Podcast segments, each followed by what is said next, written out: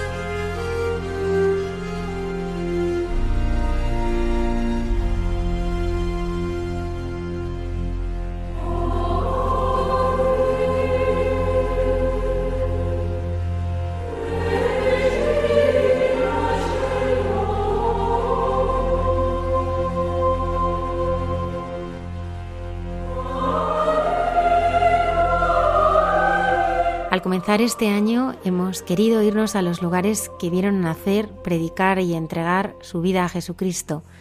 Para ello contamos con un guía experto, Fray Aquilino Castillo. Él es representante de la custodia de Tierra Santa en España y con él vamos a descubrir la razón de la presencia ininterrumpida de los franciscanos cuidando de los santos lugares y nos vamos a adentrar en todo lo que se vive en Belén y Jerusalén. Dios nos hace guiños y el Padre Miguel Márquez, Carmelita Descalzo, nos ayuda a saberlos ver en nuestro día a día. Conoceremos los lugares, tradiciones y costumbres en las que vivió Jesús en su tierra con Cayetana Jairi Johnson, arqueóloga y biblista. Entre tú y yo es un diálogo entre la hermana Carmen Pérez y José Manuel Palomeque que profundiza en aspectos esenciales de nuestra fe. Saludamos a Antonio Escribano en el control, así como a todo el equipo del programa. Muchas gracias por acompañarnos este nuevo año y comenzamos.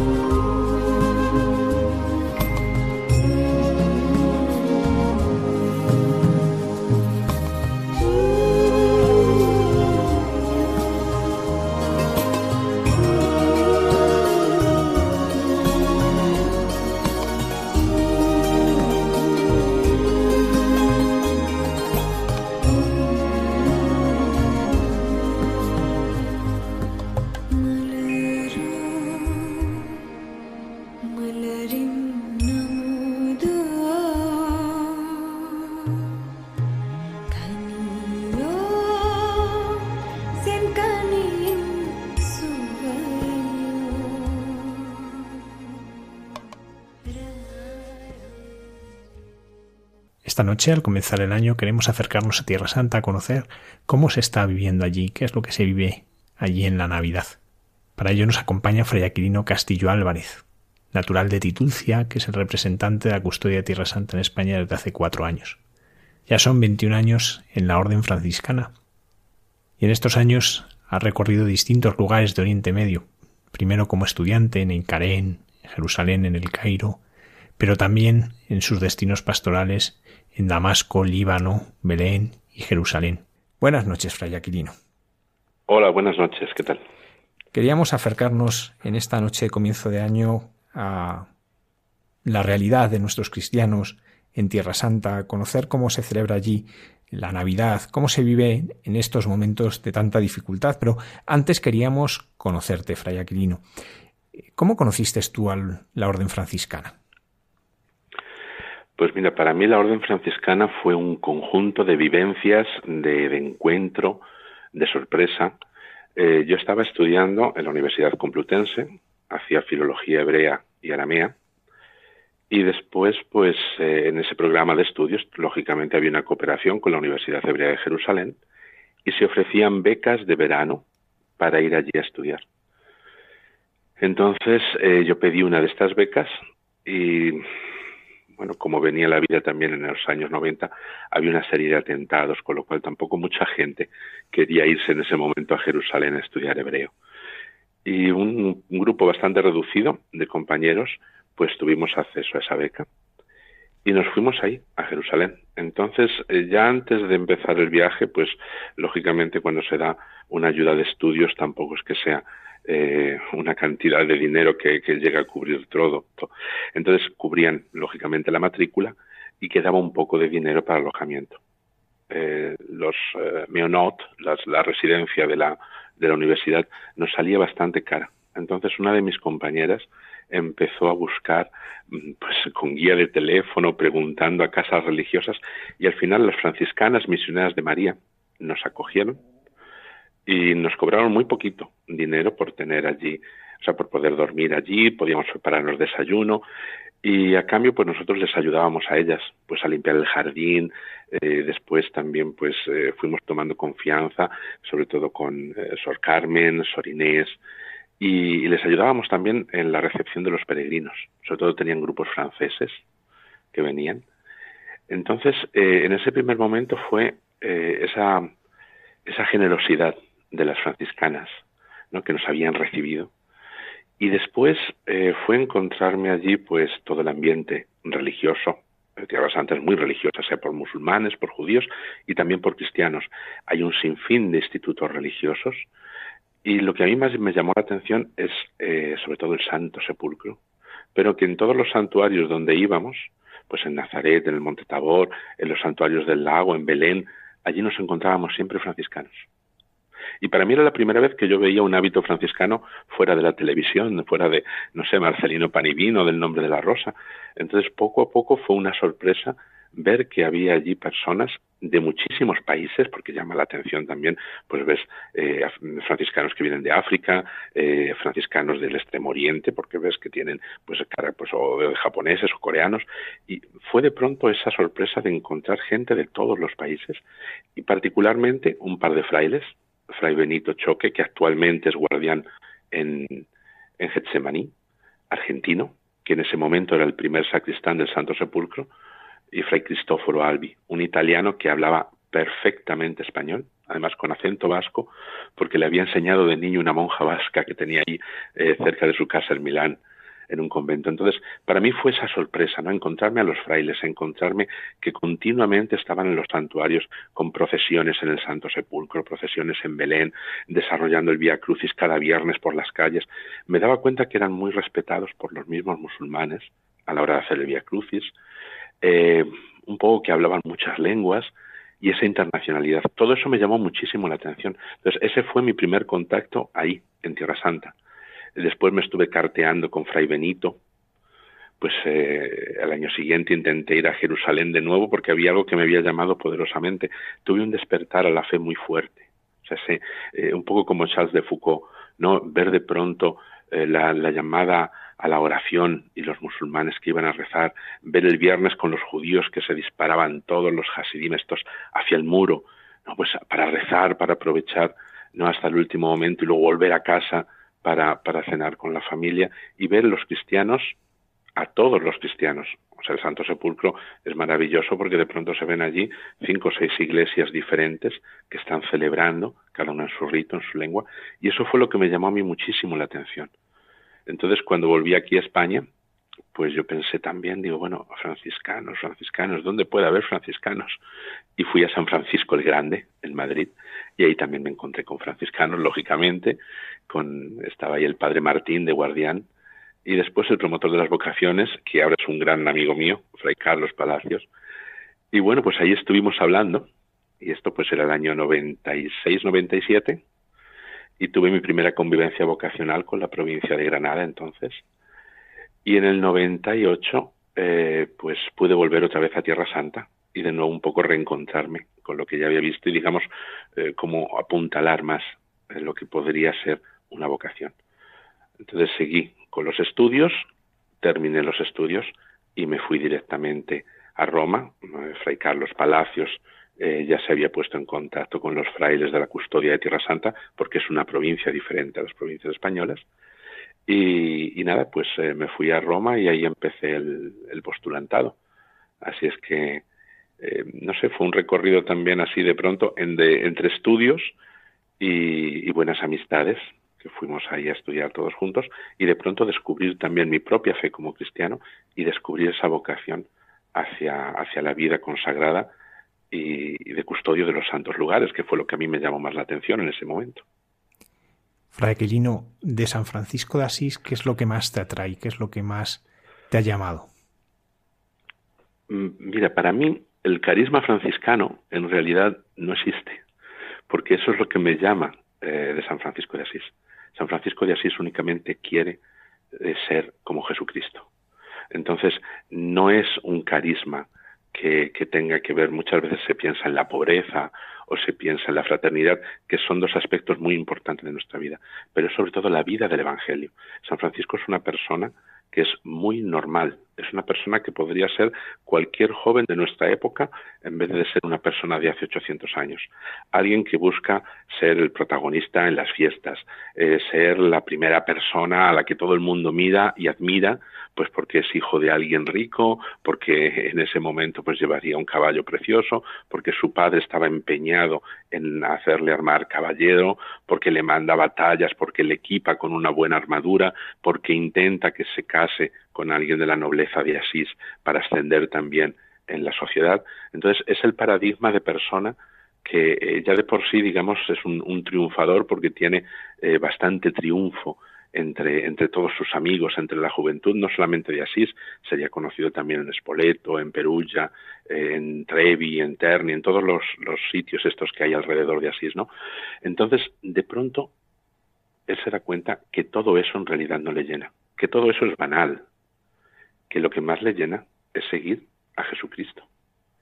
Entonces, por eso él tiene esa forma eh, de, de quitarse todo, simbólicamente y materialmente, o sea, se arranca las vestiduras porque lo único que quiere es pertenecer a su Señor y que nada material en este mundo se lo impida.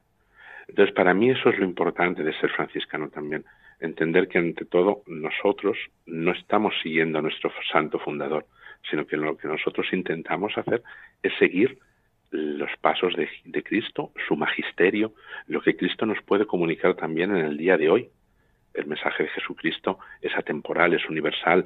Eh, yo creo que incluso en la sociedad occidental en la que vivimos, con muchos problemas sociales, incluso problemas morales, eh, un poco como yo lo veo también viviendo desde hace 20 años fuera, pues esa visión que tengo desde fuera hacia aquí, ¿no?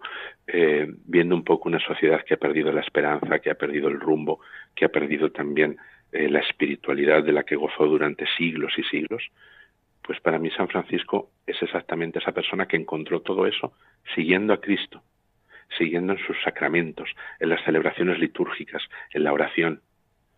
Y creo que eso también es la confirmación de Cristo hacia Francisco en el momento en que le entrega los estigmas. Entonces, de alguna forma, eh, Cristo mismo selló en el cuerpo de Francisco esa alianza, ¿no? Para decir, no te has equivocado, esta es una vía, es la vía de ser verdaderamente cristiano. Para mí ser franciscano es eso, ser verdaderamente eh, cristiano. No tanto seguir a San Francisco, porque San Francisco no querría que nosotros le siguiésemos a él. Lo que querría es que fuésemos verdaderamente cristianos. Fray Aquilino, es cierto que cuando uno va a Tierra Santa, incluso muchas de las imágenes que nos llegan de Tierra Santa, casi siempre hay un franciscano en ellas. Pero, ¿cuál es el origen de la presencia de los franciscanos en Tierra Santa? ¿Nos podrías eh, adentrar en cómo la orden franciscana eh, llega a ser custodia de todos los santuarios de Tierra Santa? Sí, mira, em, es también algo muy curioso eh, que San Francisco, ya desde el primer momento, quiere ir a Tierra Santa. Entonces, él quiere ir por todos los medios a Tierra Santa. Tiene primero un pensamiento, ¿no? Eh, incluso intentó llegar a Marruecos, donde habíamos tenido la orden, tiene los cinco primeros mártires en Marruecos. Partieron desde eh, el puerto de Lisboa, eh, fueron hasta Marrakech, sufrieron martirio y los cuerpos fueron recuperados después y llegaron a Lisboa. De San Francisco, desde un primer momento, igual que San Antonio, quieren también, ansían el martirio, o sea, dar la vida por Cristo. San Francisco llegó a Tierra Santa, estuvo en San Juan de Acre y tenemos la crónica del arzobispo de Tiro, de Jacques de Vitry, que nos dejó una crónica narrándonos cómo estaban ya los franciscanos en, San Juan de Acre. Y desde allí él va a seguir a los cruzados en lo que es la quinta cruzada. Eh, en el año 1219 está en Egipto. Es el cardenal eh, Pelayo, era un portugués, el prelado eh, que dirigía también junto a los príncipes cruzados eh, esa cruzada, por así decirlo, o sea, esa idea de decir vamos a, pues a mandar un poder militar desde Europa para cesar también los ataques que había peregrinos en la Tierra Santa y liberar los santos lugares para el peregrinaje. Entonces San Francisco ya lo tenemos que él mismo va. Eso es el año 1219, pero ya en el 1217 hay franciscanos en Tierra Santa. Entonces nosotros sabemos que en el primer gran capítulo, lo que nosotros llamamos el capítulo de las esteras, San Francisco reúne a todos los frailes, todos los que pudiesen venir en ese momento, los reúnen Asís y son unos 5.000 frailes y están sentados en esteras. Desde ahí ya San Francisco tiene en su mente la idea de mandar hermanos a Tierra Santa. Y es algo verdaderamente, es, es muy curioso, porque San Francisco elige al que le va a suceder a él. Fray Elías es el enviado de Francisco al Medio Oriente, que posiblemente, bueno, no posiblemente, era la persona más preparada por estudios, por experiencia de vida, porque había tenido una vida muy apasionante, era un gran intelectual, era una persona con un carácter fuerte, que no se dejaba amedrentar, pero al mismo tiempo también era una persona muy generosa y de buen corazón. Fray Elías va a llegar con Fray Iluminado, con otros frailes, a Tierra Santa, a San Juan de Acre, y ahí se van a establecer. Entonces nosotros tenemos que hace eh, exactamente 803 años ya hay una presencia franciscana en Tierra Santa. Es ese deseo de, de San Francisco de mandar frailes. Y lo curioso de todo esto es que en la primera regla que compone San Francisco, que era, eh, según según dice la tradición, el Papa cuando la leyó dijo es, es demasiado dura. Es una regla que en realidad eh, casi todas las frases están tomadas de los evangelios. Entonces, claro, la Santa Sede pidió algo más jurídico, por así decirlo, con lo cual se redactó la llamada regla segunda, que es la que ha sido bulada por la Santa Sede y la que nos rige hasta hoy. Pero la regla primera es, por supuesto, eh, pues eh, es un, un patrimonio espiritual de la orden increíble. Entonces, en la regla, la primera regla, ya el capítulo, el último capítulo dice de aquellos que por divina inspiración van a vivir entre sarracenos y otros infieles. Y nos da unas normas, que vivan en esas sociedades sin provocar problemas, sin provocar litigios ni discusiones, que sean mansos como corderos. Y llegado el momento, cuando alguien les pregunte, anuncien el santo evangelio de nuestro Señor Jesucristo. Entonces, yo creo que esa percepción de futuro que tuvo ahí San Francisco, o sea, hacer una regla monástica para personas que van a vivir en medio de pueblos que no son cristianos. Como también hay que anunciar el Evangelio a esos pueblos, pero anunciarlo sobre todo con la obra, también con la palabra, con la sencillez, con el amor. Entonces, esa es la clave de que nosotros tengamos esa presencia. La intuición de San Francisco de enviar el mismo frailes, la intuición ya de crear una regla donde incluye a todos aquellos que van entre no cristianos y cómo deben comportarse. Y desde ese momento nosotros empezamos a tener una presencia ininterrumpida en Tierra Santa. Eh, no solamente porque llegamos a San Juan de Acre donde hay cruzados, sino porque los mismos sultanes, el sultán del Cairo, por ejemplo, va a llamar al clero para que vaya a confesar y a celebrar la Eucaristía el día de Navidad y la Semana Santa. Entonces, los cruzados que estaban en prisión en Damasco y en otras ciudades, los sultanes pedían clero latino para que fuesen a, a celebrarles. Nosotros en Oriente les llamamos latinos a los que siguen el rito romano de la Iglesia, porque era en latín antes. Entonces ahí se va afianzando una presencia franciscana que se extiende además por los consulados que tenían las potencias, eh, eh, las potencias de las repúblicas comerciales italianas de Génova, eh, de Amalfi y sobre todo de Venecia. Entonces había de estos consulados existían pues en Constantinopla, existían también en Chipre, existían en Alepo, existían en Damasco, existían en el Cairo, y ahí nosotros vamos llegando. De hecho, muchos de los conventos que tenemos, pues el convento en el, en el Cairo tenemos el Centro de Estudios Árabes Cristianos, es un centro de estudios con una biblioteca muy importante, con manuscritos desde el cuarto siglo, desde el cuarto siglo en adelante. Entonces, esa, ese, ese convento está en la calle de los venecianos, se llama, Sharia Bandaka porque ahí estaba el consulado veneciano, pues hace, sabe Dios, 700, 750 años, 800 años. Entonces ahí también llegamos y desde ahí nos estuvimos estableciendo. Entonces, poco a poco, nosotros establecemos esta presencia en muchas ciudades. Al no tener un carácter eh, dado, pues no sé, a la disputa, nosotros nos vamos adentrando dentro de la sociedad practicando sobre todo la caridad entre los pobres de tal forma que las crónicas árabes siempre hablan de nosotros, no como, no dicen frailes franciscanos, nos llaman frans, o sea, a veces queda como francos, y a veces como los hermanos de la cuerda, porque veían el cordón franciscano. Después, en el 1345, es Clemente VI el que ya mm, da la primera bula, no gracias eh, a Agimus, en el que mm, digamos que la custodia de Tierra Santa toma un, una entidad jurídica ya como provincia establecida por orden de la Santa Sede. Es también en ese año, o en esos años, que eh, los reyes de Nápoles, Roger d'Anjou, que era dinastía normanda, y Sancha de Mallorca, la hija del rey de Mallorca, que se casó con Roger, eh, ellos van eh, a comprar el terreno donde estaba el cenáculo y van a edificar un convento. Es la reina Sancha la que con sus dineros edifica un convento en el que van a ir a vivir nueve frailes. Ellos tenían muchos acuerdos comerciales con el sultán de Egipto. Entonces eso permite que nos establezcamos en el cenáculo y en el Santo Sepulcro y en la Basílica de Belén, lugares que en algunos ya estábamos antes, pero nos establecemos también de una forma legal, por así decirlo. Son los sultanes los que nos dan también eh, esos salvoconductos para poder vivir ahí. Te digo, como algo muy curioso. Hace años eh, el Estado de Israel eh, se puso a reparar el, techo del cenáculo, porque había goteras, había humedades.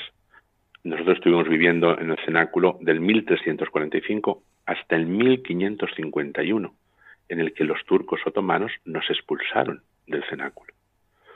Entonces, hace unos años Israel se pone a reparar esas goteras y nosotros denunciamos al Estado denunciamos al Estado ante el propio Estado, porque consideramos una intrusión de que están reparando el tejado de una propiedad nuestra. Entonces, eh, la Corte Suprema de Israel dicen que si eso es propiedad nuestra, que, enseñemos la titularidad. Entonces nosotros sacamos un firmán de ese momento del, del sultanato del Cairo, de nueve metros de largo, donde estaba el título de propiedad de que él, el sultán, había cedido esa propiedad comprada por los reyes eh, de Nápoles, Roger d'Anjou y Sancha de Mallorca. Entonces, esta es una historia que es muy larga, son ocho siglos, cada convento tiene su particularidad, tiene su propia historia, pero es una historia de tenacidad. Es una historia donde eh, los reyes de Nápoles, pensemos que todo el sur de Italia después va a integrar la corona de Aragón, que va a integrar con eh, Fernando el Católico el reino de España, pues eh, los reyes de España van a tener un papel increíble de mecenazgo, de diálogo también con el Oriente. Eh, frailes de España, de Portugal, de Inglaterra, de Alemania, de los reinos alemanes, de Austria, de Francia, de Italia, van a estar allí siempre. Entonces, cada convento, cada santuario tiene una historia por el cual nosotros hemos llegado eh, hemos empezado a rezar a veces en descampados, a veces en patios de mezquitas, pagando oro. Rezábamos y celebrábamos la Eucaristía cuando se nos permitía en la fiesta determinada, pues en Getsemaní, para el Jueves Santo, en Santa Ana, por ejemplo, el día eh, del nacimiento de la Virgen María, hasta que al final poco a poco hemos ido adquiriendo esos, eh, esos terrenos y edificando cuando hemos podido los actuales santuarios. Cada santuario, cada convento tiene una historia de muchos siglos detrás del esfuerzo de los reyes de España y sobre todo de frailes anónimos, y a veces no tanto, a veces se conocen muy bien los nombres, que llegaron desde todos los rincones de Europa, primero, y después desde todo el mundo, para mm, hacer lo que hoy llamamos la custodia de Tierra Santa, eh, con casas en Egipto, en Jordania, en Siria, en Líbano, en Palestina, en Israel, en Chipre, en Rodas, en Kos, y ahí estamos desde entonces. Fray Aquilino, ¿cómo es ser franciscano en la custodia? ¿Cómo es la, vida ordinaria que suele vivir un fraile franciscano? Uy, pues es muy bonito. bueno, lo primero, lo primero eh, es que nuestra formación es muy larga. Son diez años de formación. Entonces, en esos diez años de formación, además de la formación religiosa, y de la formación intelectual, el estudio de la filosofía, de la teología, nosotros tenemos que prepararnos en lenguas. Entonces, la, lengua que utilizamos para los estudios y un poco lengua vehicular es el italiano. Hay una tradición, lógicamente Italia está mucho más cerca, más próxima a, Tierra Santa, entonces siempre hubo una presencia italiana o, a veces, pues por ejemplo, eh, aunque eh, si los reyes de España han sido los que a un 98% eh, digamos, han ayudado económicamente la custodia de Tierra Santa por siglos, pues eh, nosotros ahí con los turcos en Lepanto tuvimos un desencuentro y los venecianos también, pero los, los, venecianos son buenos comerciantes, los italianos de por sí saben vender muy bien todo. Entonces siempre Venecia podía llevar una vez al año un barco, con lo cual la presencia italiana eh, es tradicional, se usa el italiano para estudiar la teología y, un poco como lengua vehicular. Eh, después hay que aprender también inglés, lógicamente, y eh, elegimos una de las tres lenguas de la pastoral, árabe, hebreo o griego. Durante la, filosofía se estudian las tres, un año de árabe y luego un semestre de hebreo y uno de griego para poder elegir después de la filosofía que se interrumpen los estudios y antes de la teología hay que irse o a Atenas o Tel Aviv o eh, a Amman en Jordania y hacer un año en una de estas eh, tres ciudades, dependiendo de la lengua que se elija. Entonces, en el momento en que ya se tiene una preparación en lenguas, eh, una inculturación, porque ya se entiende muy bien cómo es el Medio Oriente, cómo es la vida, entonces eh, también nosotros pues tenemos una serie de obligaciones. Dependiendo donde vivamos, ante todo, nosotros tenemos que tener siempre a las siete y media todos los santuarios, o la mayoría de los santuarios, tienen que estar ya listos para abrir la puerta y recibir a todo aquel que quiera entrar. Pueden ser cristianos locales, pueden ser cristianos que vienen de parroquias de Galilea y vienen a Judea a visitar los santuarios, o al revés, pueden ser escuelas que vienen con niños a visitar los santuarios, pueden ser peregrinos que vienen de todo el mundo, incluso pueden ser no cristianos, pues musulmanes o judíos que vienen a ver los santuarios. Entonces, en torno a las siete y media hay que estar ya preparados en la mayoría de los santuarios, porque en otros santuarios, como ocurre con Belén, Nazaret, Santo Sepulcro, los horarios son muy diferentes. A las eh, tres y media en Belén ya hay que estar preparados para la primera misa. En el Santo Sepulcro ocurre lo mismo y en Nazaret a las cinco y media se abre ya la puerta. Entonces, dependiendo del santuario, pues a veces se abre un poco antes. Para nosotros la vida empieza siempre con oración. La oración de Daudes, que normalmente la tenemos en torno a las seis, seis y diez, depende de la comunidad, y la celebración eucarística, porque tenemos que estar listos todo el día para recibir a peregrinos, con lo cual nuestra vida, digamos, en, las comunidades, pues se desarrolla eh, siempre antes de que los peregrinos vayan a venir. Después, pues eh, cada uno pues tenemos diferentes turnos para confesar, para recibir peregrinos. Hay frailes que guían los mismos peregrinos, con lo cual se van al aeropuerto de Tel Aviv. Ahí llega el grupo y empiezan con ellos en autobús los siete, ocho días de peregrinaje. Eh, hay otros frailes pues que están trabajando en las escuelas. Nosotros tenemos 14 escuelas en Tierra Santa. Hay frailes que trabajan en las escuelas, hay frailes que son profesores en la Facultad de Ciencias Bíblicas y Arqueología Cristiana que tiene sede en la flagelación. Entonces hay programas, eh, sea de licencia en teología bíblica, en arqueología cristiana, en Sagrada Escritura, programas de licencia y de doctorado también. Hay otros frailes que son profesores en el Studium Theologicum Jerusalemitanum para dar las clases de teología. Es un instituto abierto, igual que la flagelación, donde estudian también ortodoxos, en la flagelación sobre todo. Entonces, es un instituto que está abierto. Tenemos también eh, el Conservatorio de Música, unido al Conservatorio de Verona, con lo cual también hay frailes que imparten lecciones de música. Y después también hay, digamos, muchos quehaceres internos. O sea, pues hay una secretaría donde tienen que estar trabajando varios frailes porque se lleva correspondencia con muchos países, con muchas comisarías de Tierra Santa, que son delegaciones, por así decirlo. Eh, cuando se dice comisaría suena al sheriff, ¿no? entonces el comisario es una palabra más, más italiana, ¿no? es el comisionado o sea, una especie de delegado. En España tenemos eh, tres comisarías y luego hay muchas vicecomisarías también.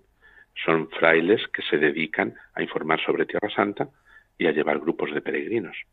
Entonces, ahí en Tierra Santa los quehaceres son muchos. Pues está la oficina de status quo, están también los frailes que nos dedicamos a la formación, los que nos dedicamos también a la revista de Tierra Santa, a la página web, eh, hay infinidad de, oficios, por así decirlo, pero lo principal es la atención a los santuarios. Eso es lo que prácticamente el 85-90% de los frailes nos dedicamos a veces a tiempo lleno y algunos a tiempo parcial si tienen alguna otra cosa que hacer, como escuelas, como enseñanza, eh, como pues las revistas o como dedicarse a la oficina de status quo o al economato o a la secretaría. Pero eh, los santuarios eh, daos cuenta que es muy importante mantener los santuarios abiertos, poder informar a la gente, poder también tener un orden, pues en estos dos últimos años que había una cantidad de peregrinos inmensa, pues eh, nosotros tenemos el Christian Information Center en Jerusalén. Toda la información de todas las iglesias está ahí referida. Sirve de información para todo el mundo, información turística e información espiritual. Y es ahí donde todas las agencias del mundo reservan las misas en los santuarios, con lo cual en cada santuario los frailes eh, van a la página del Christian Information Center, cada uno mete el nombre de su santuario, mete su clave y nosotros tenemos listados que tienen más o menos hasta un mes de visión de todos los grupos que van a llegar cada día. Grupo, número de peregrinos, número de concelebrantes, lengua del grupo, día y hora en el que van a llegar. Entonces normalmente se imprime eh, el listado para ese día y se preparan todos los cálices y todos los libros litúrgicos según la lengua de los grupos para que cuando vayan llegando los grupos vayan celebrando misas. Son misas votivas, son misas especiales para cada santuario, aprobadas por la Santa Sede, porque durante siglos se ha hecho eso. Entonces, por así decirlo, en Belén todos los días es Navidad y en el Calvario todos los días es Viernes Santo y delante de la tumba es Domingo de Resurrección. En Nazaret, pues todos los días pueden ser o la Anunciación o se puede celebrar la misa de San José, la Basílica de San José. Entonces, el peregrino de alguna forma puede vivir todo el año litúrgico en esos siete, ocho días que es un peregrinaje, porque va a celebrar diferentes misas votivas. Entonces, preparar todo eso que lleguen los grupos, distribuirles los altares, las capillas. A veces llegan grupos que no tienen eh, esta reserva hecha, pues también se les intenta poner en alguna capilla para que puedan celebrar, atender las confesiones de esos peregrinos.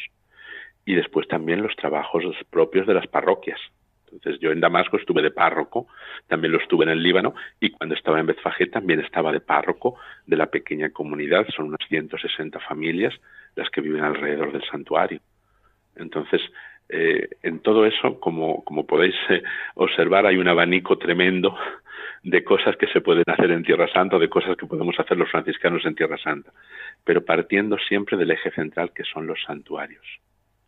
Tenerlos abiertos y recibir a toda persona que llegue. Ya lo que necesite esa persona, pues ahí le ayudaremos a encontrarlo. Fray Aquilino, ¿cómo es el encuentro con los peregrinos? ¿Nos puedes contar alguna, alguno de estos encuentros que a ti te haya marcado especialmente en todos estos años que, de los muchos que has tenido?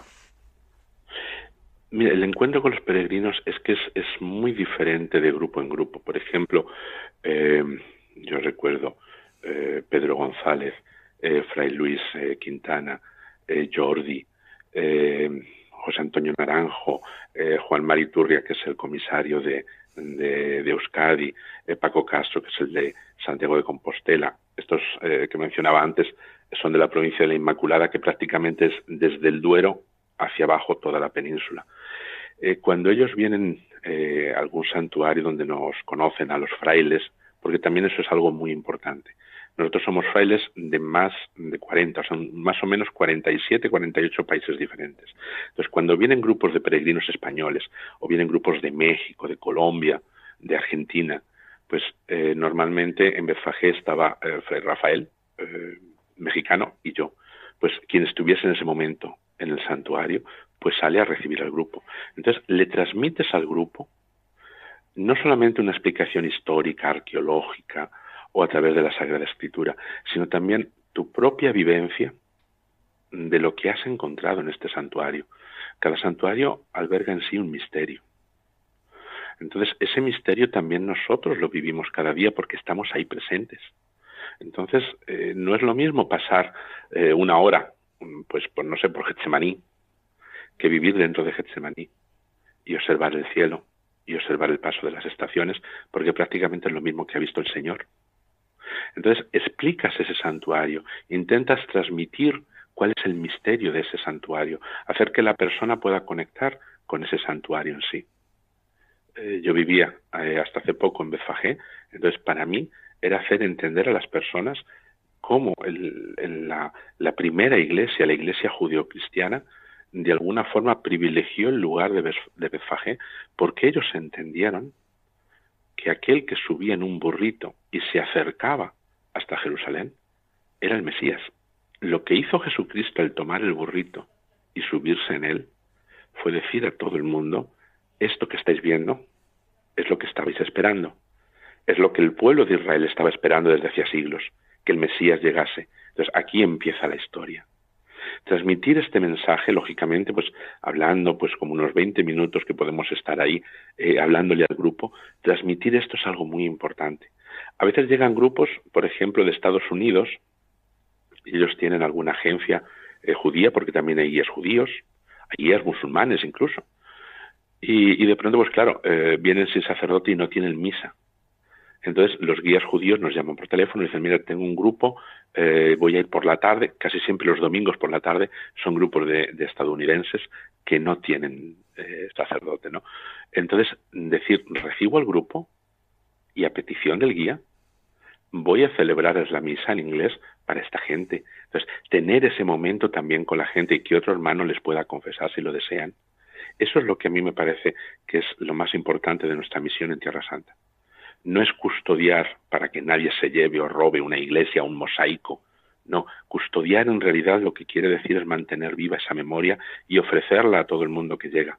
Que cada peregrino que llegue a Getsemaní, al Dominus Flevit, que llegue a Nazaret, y yo ya desde aquí pido perdón a los peregrinos en estos dos años que apenas si nos daba tiempo a decir, por favor, vengan por aquí, o a tenerles los, los baños limpios, pero cada peregrino que pueda encontrarse con el Señor, y con el mensaje, con el misterio de cada lugar.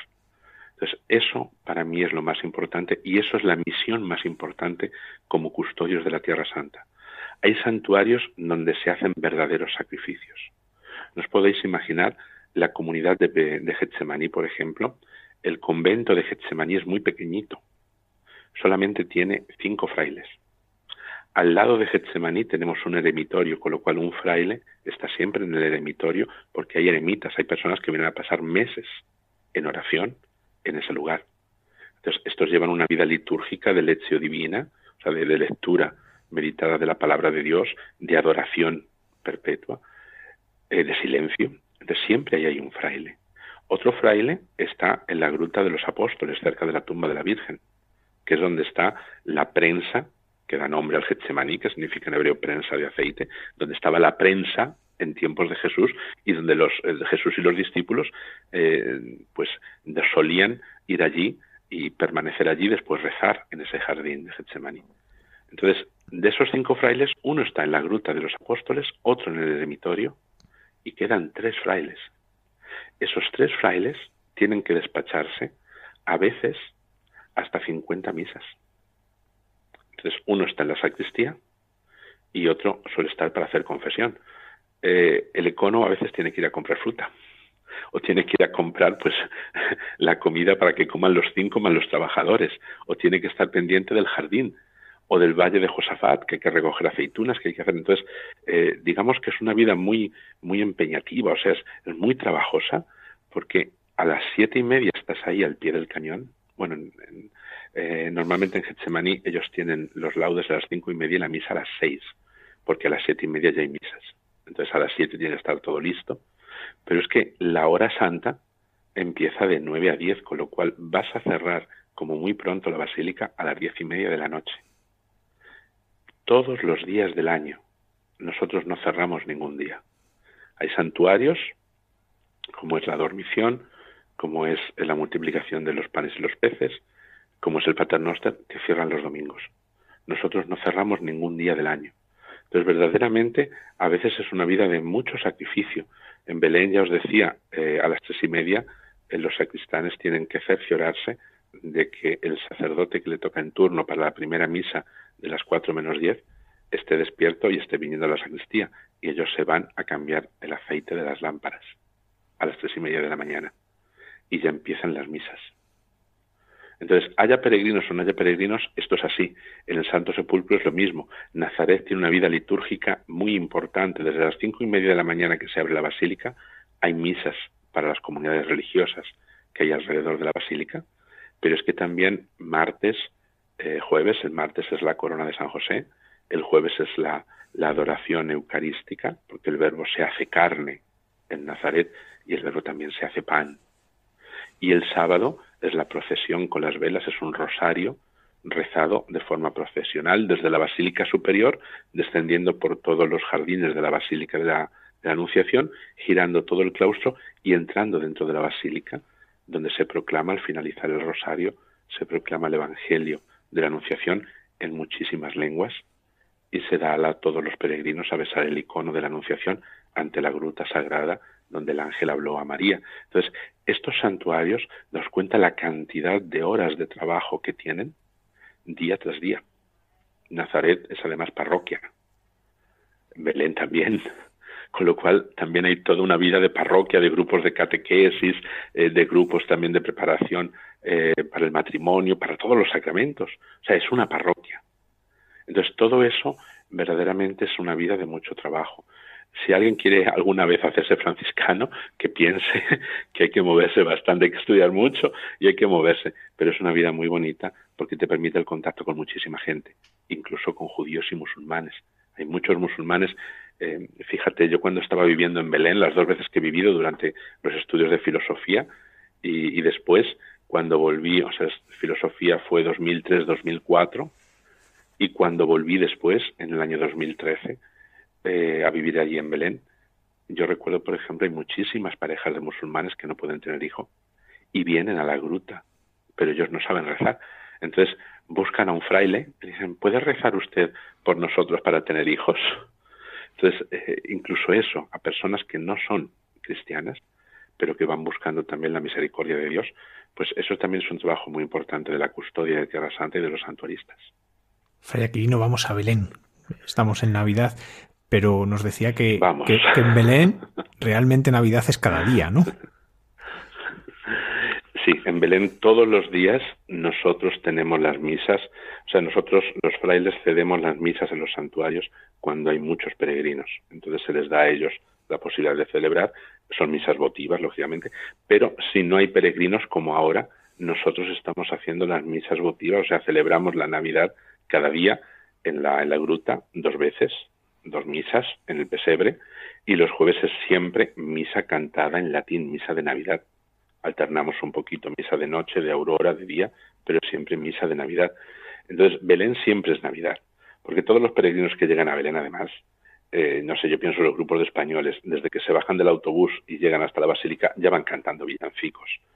Eh, en Belén todos son eh, misterios y portalitos de Belén, pesebres de estos de madera de olivo que se venden por las calles. Entonces, Belén rezuma Navidad.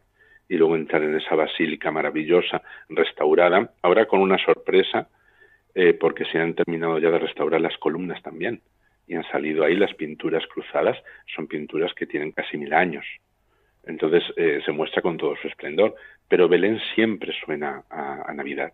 Incluso, eh, no sé, todos los días nosotros tenemos una procesión, la llamamos la procesión cotidiana.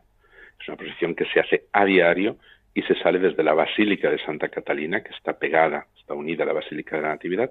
Se sale desde la Basílica de Santa Catalina, se van cantando himnos, himnos que compuso San Jerónimo en su mayoría, y entonces se desciende a la gruta de, la Natividad y allí se inciensa el lugar donde nació Jesucristo, donde está la estrella, y ahí se reza también. Eh, se canta otro himno y se va hacia el lugar donde está el pesebre, se inciensa ese, lugar, se reza, se hace una oración también. El altar de los Reyes Magos, eh, se canta un himno, se inciensa, se reza y después se continúa hacia las grutas eh, adyacentes, las que hay al lado, la Gruta de San José o Gruta de San Jerónimo o Gruta de los Santos Inocentes, dependiendo el día se hacen cada uno de estos altares. Entonces es una procesión que dura unos 25 minutos, media hora, pero que es muy bonita y se hace todos los días. Entonces eso también hace que cada día nosotros tengamos presente esa memoria que es la Navidad. También la, la ciudad de Belén en sí es muy navideña, porque todo, eh, no sé, toda su configuración eh, todas las tiendas tienen también cantos navideños, pero eh, la, la, configuración de la ciudad en sí, toda la ciudad prácticamente está mirando hacia la Natividad. Entonces es, es, una, es una llamada también ¿no? a, sentirse Navidad. Y luego la localidad que hay al lado de Beisajur, que está unida a Belén ya prácticamente, pues ahí está el, campo de los pastores. Con lo cual también, pues, eh, no sé, es que desde el campo de los pastores, por ejemplo, la visión son los campos de Ruth. Entonces, es toda una llamada al Antiguo Testamento, pero es el Antiguo Testamento que también está mirando hacia el Nuevo, también está mirando hacia Belén. Y aún el día de hoy se ven todos los pastores que están por allí transitando por estos eh, parajes con sus rebaños de cabras, sobre todo. Hay ovejas, la oveja palestina es muy especial, eh, pero sobre todo también cabras, incluso algún camello. Entonces, esto también es algo muy bonito, porque lógicamente pues te está llamando no todo todo ese ambiente un poco bucólico también te termina llamando a la natividad. Entonces Belén siempre siempre para todo cristiano es la ciudad de la Navidad. Para todo cristiano va a ser siempre el recuerdo pues eh, de los pastores. Hay que pensar también que desde Belén antes se, se, descendía el término municipal de Belén, como nosotros lo entendemos ahora, llegaba hasta el Mar Muerto.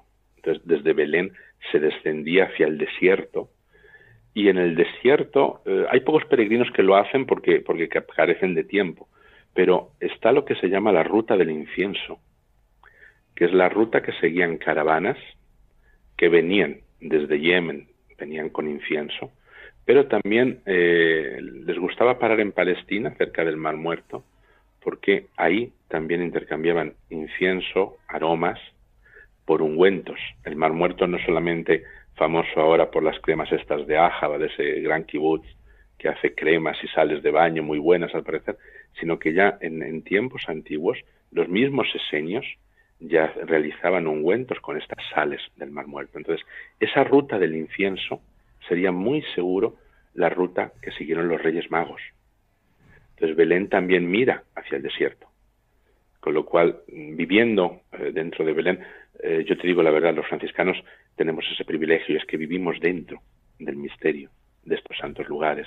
Entonces, viviendo dentro, tienes muy cerca el desierto, tienes muy, muy cerca ese contacto con lo que eran las antiguas caravanas a través de esas ciudades nabateas, hoy en ruinas, pero que curiosamente entre sus ruinas destacan las ruinas de catedrales, con suelos de mosaico increíbles. Entonces es parte también de una historia del cristianismo y es parte de una historia más antigua a través de esa ruta del incienso. Yo creo que Belén, eh, hoy por hoy, aunque sí es una ciudad moderna, con sus hoteles, eh, la Universidad Católica de Belén, que está preparando una juventud también eh, pues para el trabajo, para el futuro, pues también tiene ese, esa mirada hacia el pasado. Hace poco el Estado de Israel ha hecho público también las últimas excavaciones y restauraciones que han hecho en, en la colina del Herodium, donde Herodes a bien hacerse un grandísimo palacio, incluso llegó a pensar en hacer allí la capital de su reino, crear una nueva capital cerca de Belén pero ahí queda la montaña de lo que fue su antiguo palacio. Muy posiblemente ahí dio la orden de ir a asesinar a los niños menores de dos años. Muy posiblemente por ahí pasaron también los Reyes Magos y ahí les recibió, o quizás en su palacio de Jerusalén. La escritura nos habla de Jerusalén, pero vamos, eh, las huellas arqueológicas y, la historia de Belén están siempre ligadas al nacimiento de Cristo. Fray Aquilino, vamos de Belén a Jerusalén. ¿Qué, es para, ¿Qué significa para usted cuando entra en el Santo Sepulcro? Uf, es que es, eh, eso, son muchísimas emociones. Yo creo que para todo cristiano es una gran emoción. Primero hay que curarse un poco de espanto, porque si hay muchos peregrinos, quiere decir que uno se quedará horrorizado. Eh, durante el 2019 y 2018 había que esperar hasta cuatro horas para entrar dentro de, Santo Sepulcro. Cuatro horas de espera para tocar la, la losa eh, de lo que algún día fue el sepulcro de Cristo.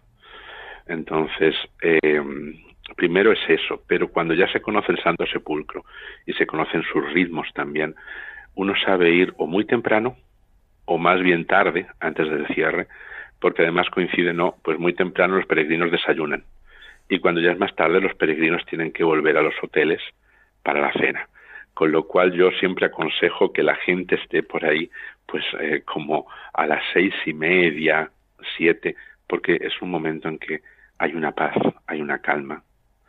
Y es muy importante también saber rezar dentro del Santo Sepulcro.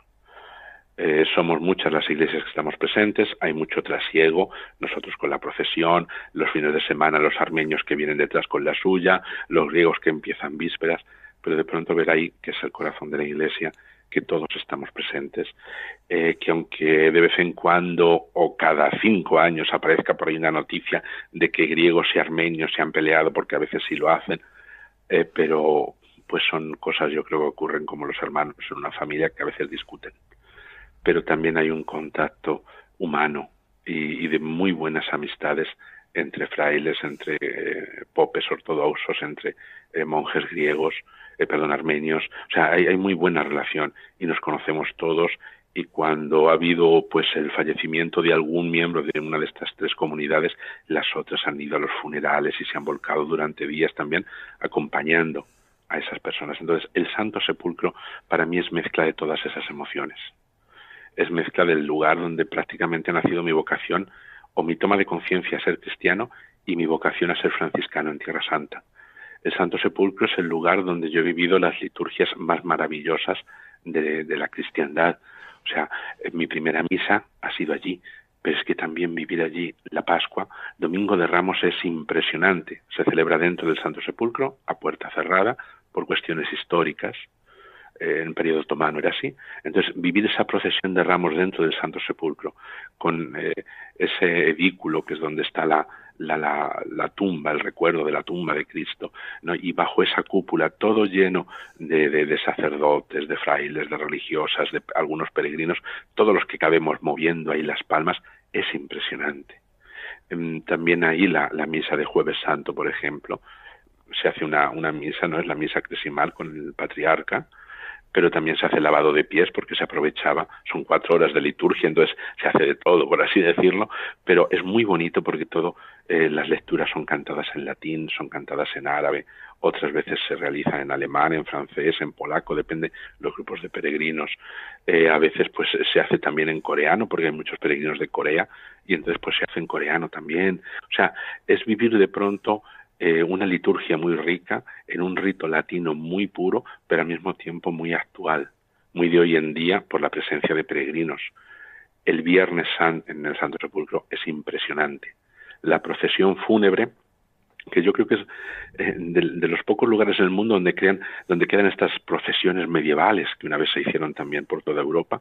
Entonces la procesión fúnebre en el Santo Sepulcro es algo es algo increíble. Llevar un, un crucifijo, un Cristo crucificado, lo lleva uno de los frailes y se va recorriendo la basílica, se va leyendo el Evangelio en diferentes lenguas, en diferentes lugares de la basílica, pues un poco perdón, eh, el momento del prendimiento de Jesús, el momento en que eh, echaron sus, eh, sus vestimentas a suertes, en que lo coronaron, el momento en el que fue clavado en la cruz, el momento en el que el Señor muere, y ahí se hace un canto en árabe increíble, no pues lamentando la muerte del Señor.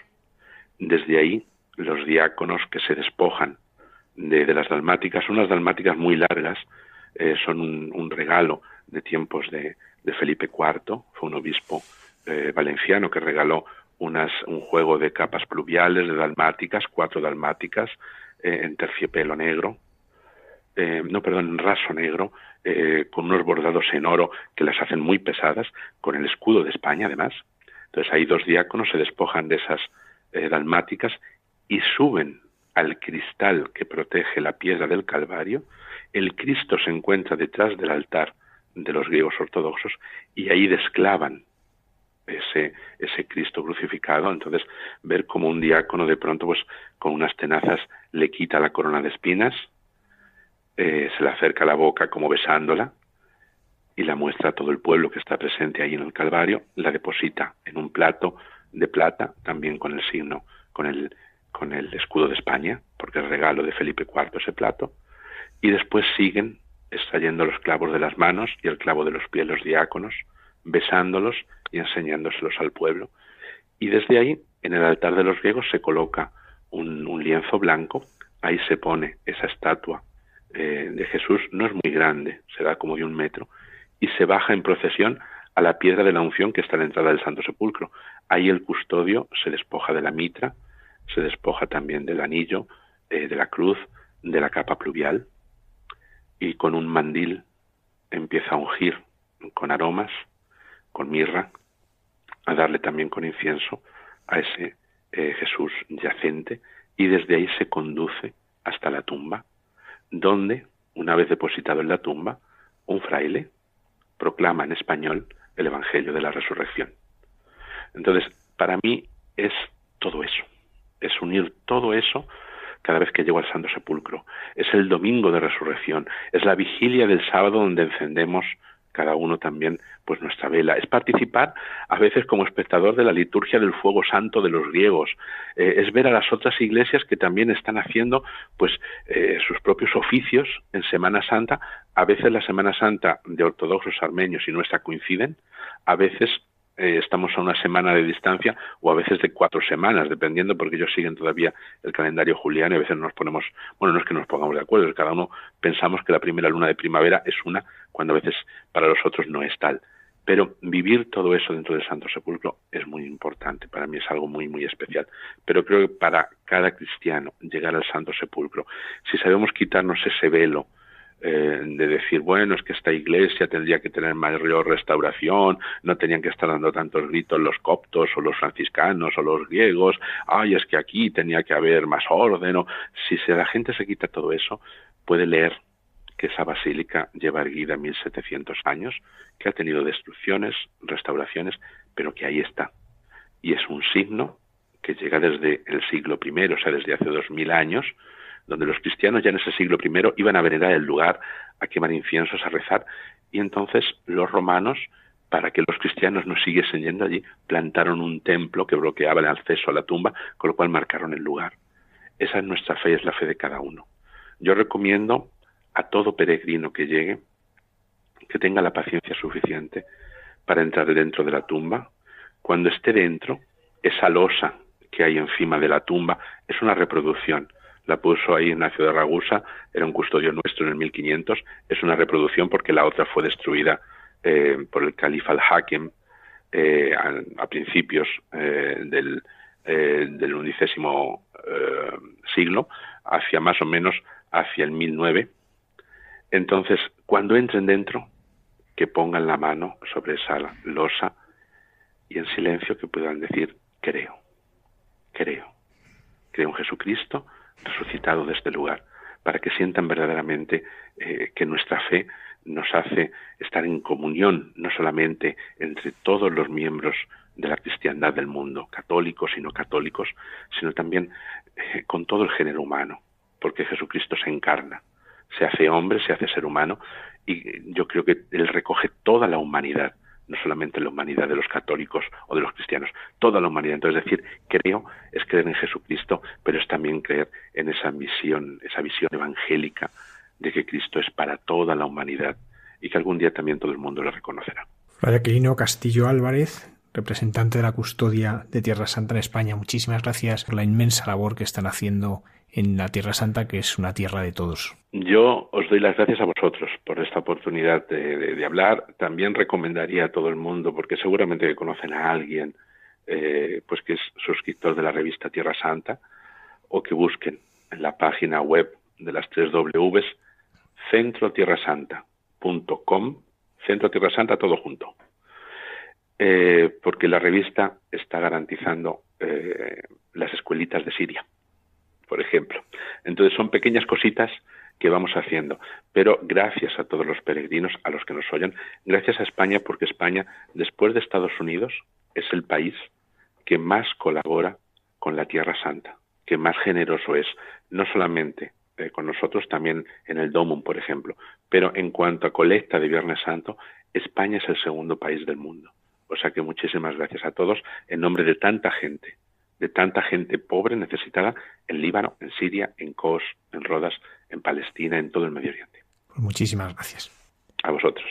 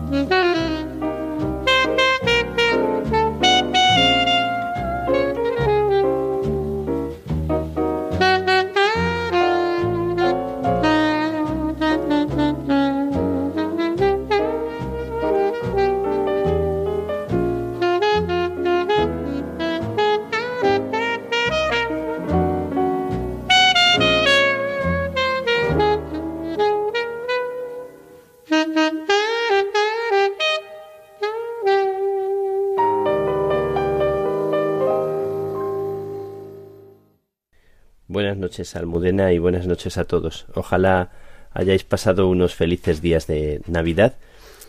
Me imagino que habría mucho que contar cada uno de lo que ha vivido, de lo que ha experimentado.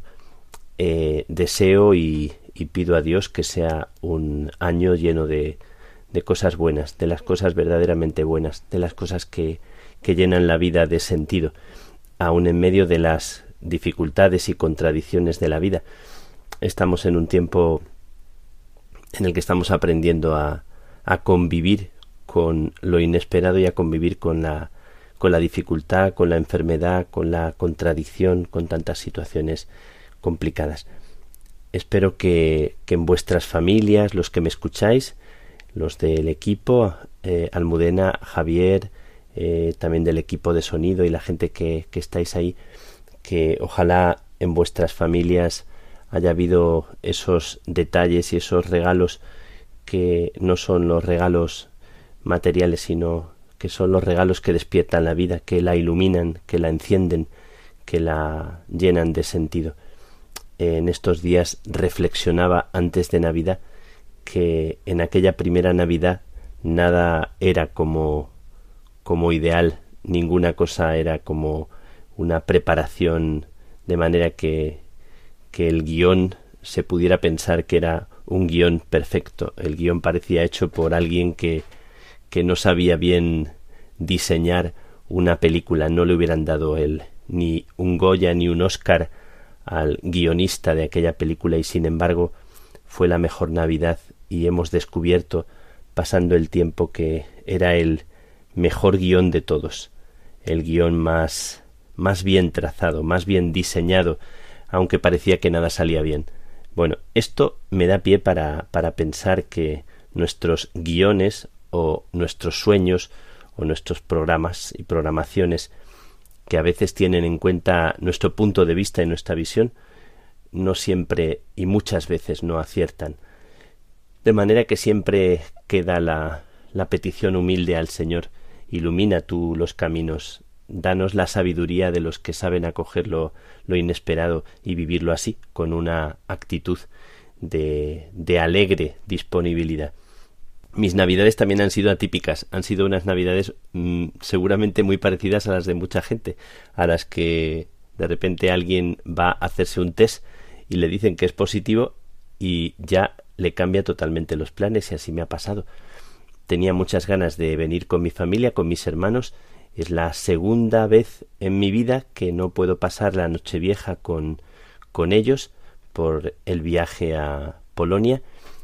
El viaje en Polonia ha sido muy, muy especial porque unido al frío tremendo con el que llegué, que eran 7 grados bajo cero y una temperatura, una eh, temperatura eh, a veces de, de menos 10, impresión térmica de, de menos 13 y sin embargo la calidez de la gente, una gran calidez y calidad de la acogida de la gente en los conventos que tuve que visitar, que siempre era una acogida tan tan bonita, tan tan llena de, de fraternidad, aunque no nos conocíamos de nada.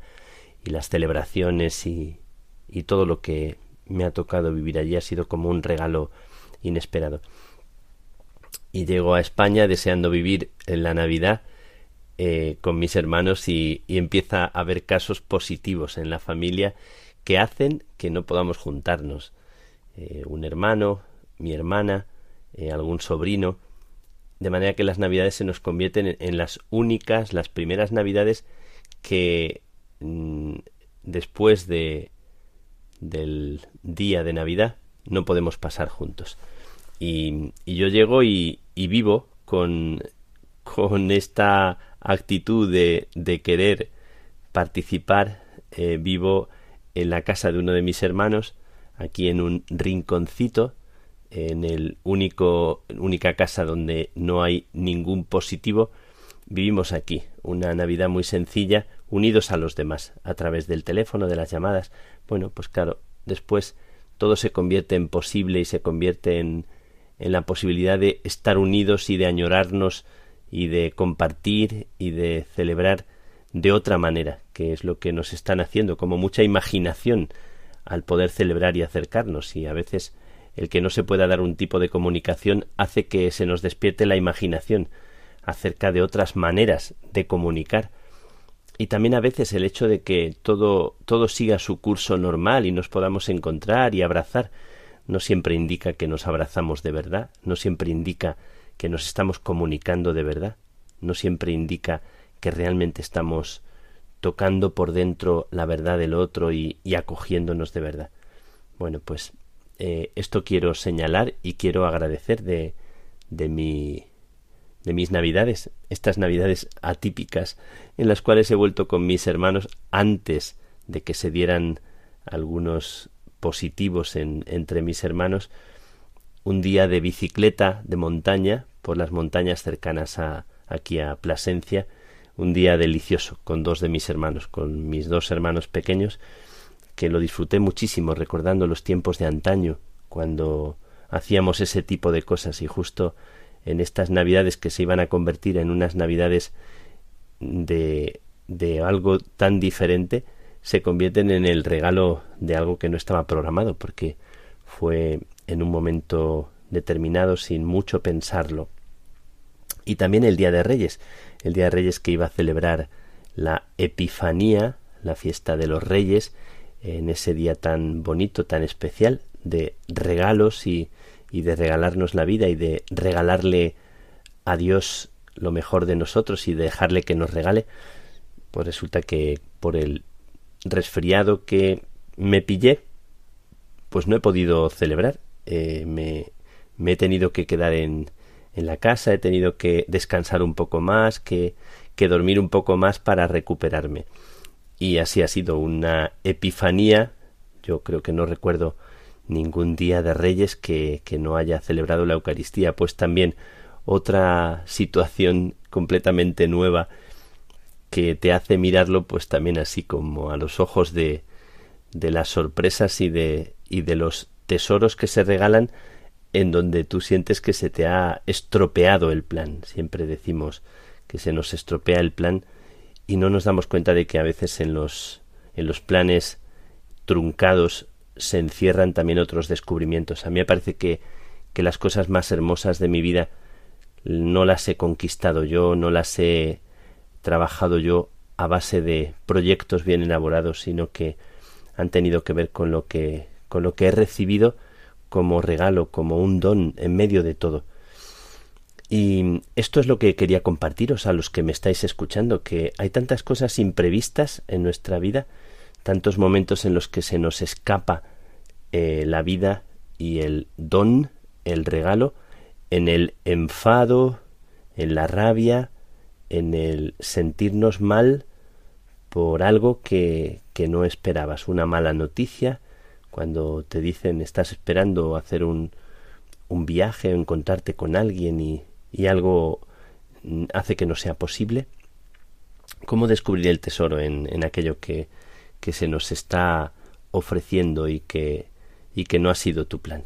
Ya alguna vez conté que el primer destino que yo tuve cuando, cuando era fraile, después de terminar la formación, fue Toledo y fue el seminario menor de nuestros seminaristas, es la casa de postulantado, que yo había dicho a mis superiores que prefería no, no ir allí, que cualquier sitio me, me era me era bueno, pero que especialmente en ese sitio porque no me parecía ver en, en los jóvenes que había allí una vocación, sino más bien una casa de, de acogida y prefería engancharme en proyectos donde, donde la gente estuviera motivada. Bueno, el sitio donde me destinan es precisamente allí. Eh, lo, lo acogí, lo acepté y le pedí a, Dios que me ayudara. Por la noche, cuando, cuando llego a aquel lugar, eh, habían preparado una fiesta todos los jóvenes eh, habían preparado la habitación llena de, de globos, de cosas como, como en un recibimiento tan bonito. Y por la noche, diciéndole a Dios en mi oración, pues aquí estoy, estoy a tu servicio y, y quiero aceptar lo inesperado. Cuando cierro las contraventanas de mi habitación, aparece un, una especie de cuadrito con un payaso que está ante la lluvia inesperada sonriendo y la frase que ponía en el cuadrito era acepta lo inesperado, te hará crecer.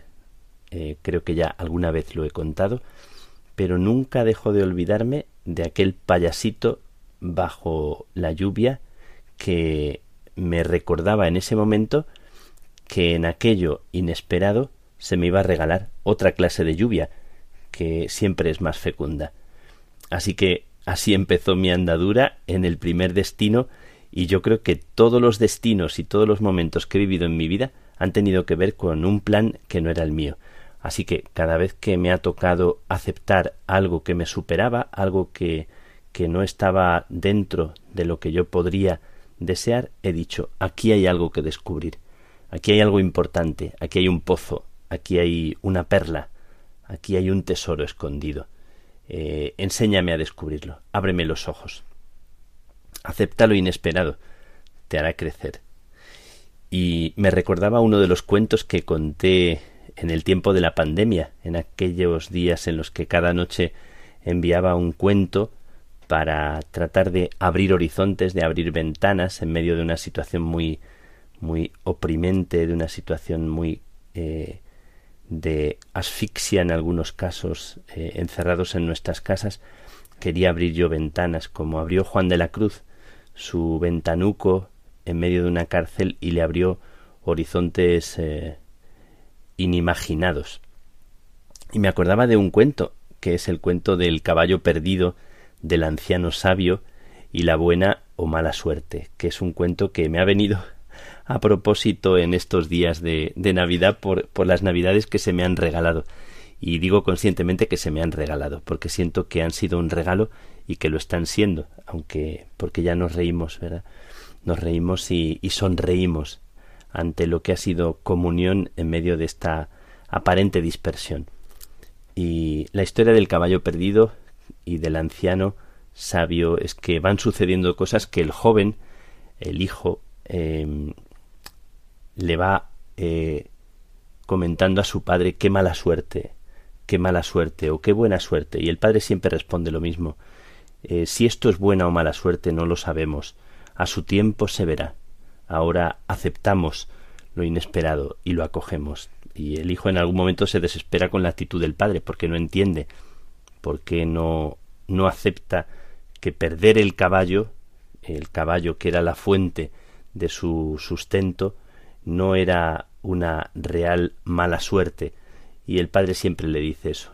También en un momento dado el hijo se, se parte una pierna y dice qué mala suerte, toda nuestra vida estamos teniendo muy mala suerte.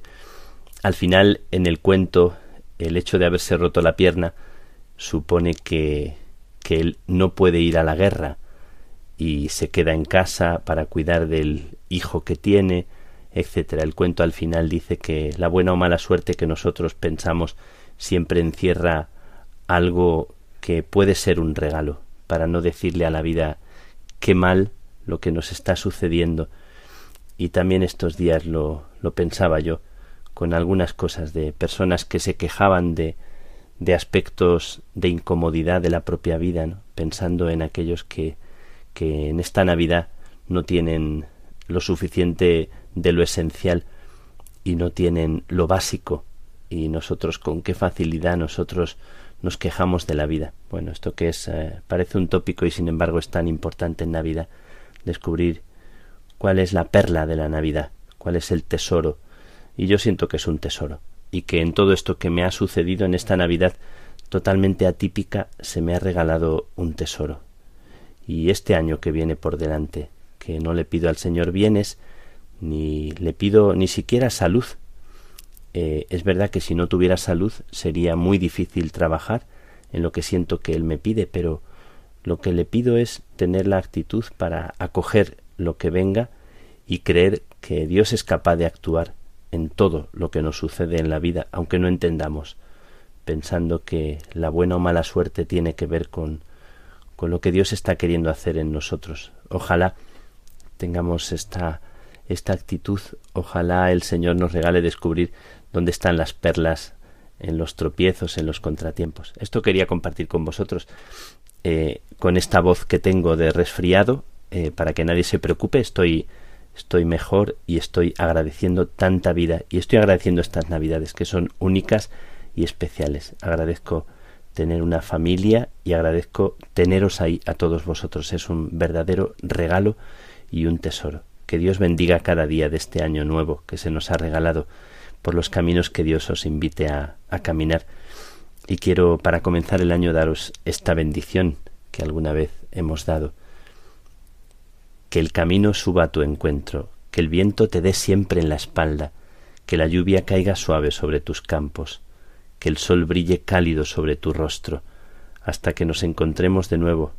Donde quiera que estés y pase lo que pase, Dios te guardará en el hueco de su mano, en el centro de su corazón. Confía, no temas, acepta. Que Dios te bendiga.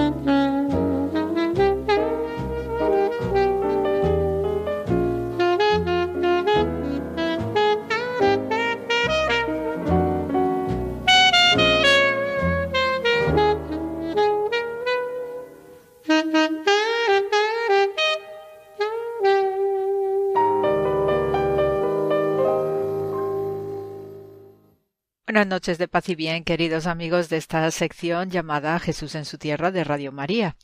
Y bueno, pues estamos arrancando eh, nueva semana en este también año nuevo de 2022 y especialmente pues mandaros eh, un abrazo enorme, enorme a todo el mundo para que todo este año también vaya bien y con salud especialmente.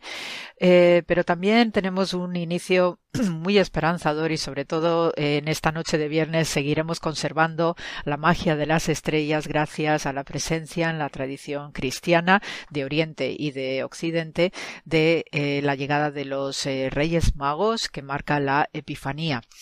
Eh, es una es un día muy muy especial, ¿no? Que habitualmente en nuestra cultura cristiana se suele llenar de regalos y de un espíritu también festivo, muy entrenable, especialmente para los niños, ¿no? Cuando nosotros por lo menos en España no tenemos la tradición de las cabalgatas y estamos viendo no las caritas de los pequeñitos ahí como los miran con una fascinación que también forma parte del desarrollo infantil, el aspecto de, la, de los mitos, el aspecto del, del cuento, de la fantasía y todo este aspecto mágico, prodigioso, ¿no? que rodea también a estas figuras tan, tan excelentes desde el punto de vista del eh, Nuevo Testamento alrededor del nacimiento de Jesús de Nazaret.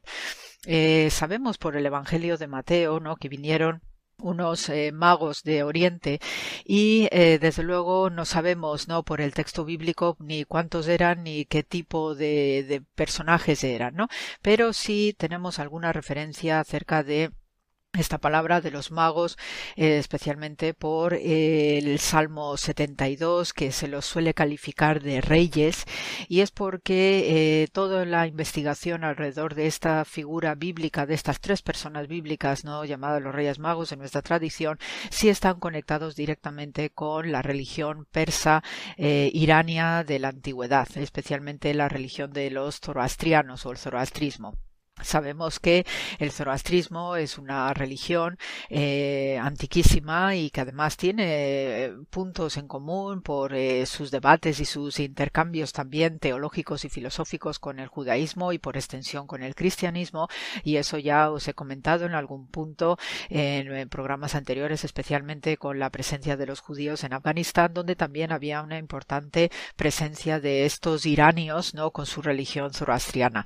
Tienen algunos puntos en común, como el hecho de eh, observar las estrellas y esto también era una marca de casa de todo el próximo Oriente Antiguo, en el cual pues ya os comentaba y a veces os comento no en otros programas eh, que la religión de los antiguos semitas es muy de las estrellas, es muy de mirar al cielo y por eso pues sus santuarios suelen estar abiertos al cielo, se leen las estrellas, se leen las cometas y todo fenómeno estelar, pues eso también sirve para hacer presagios, para hacer oráculos y también para calcular la rueda zodiacal. ¿eh? Tenemos la herencia de lo que es la astronomía y astrología, pero como ciencias eh, serias, eh, las tenemos desarrolladas ampliamente también en este entorno eh, próximo oriental.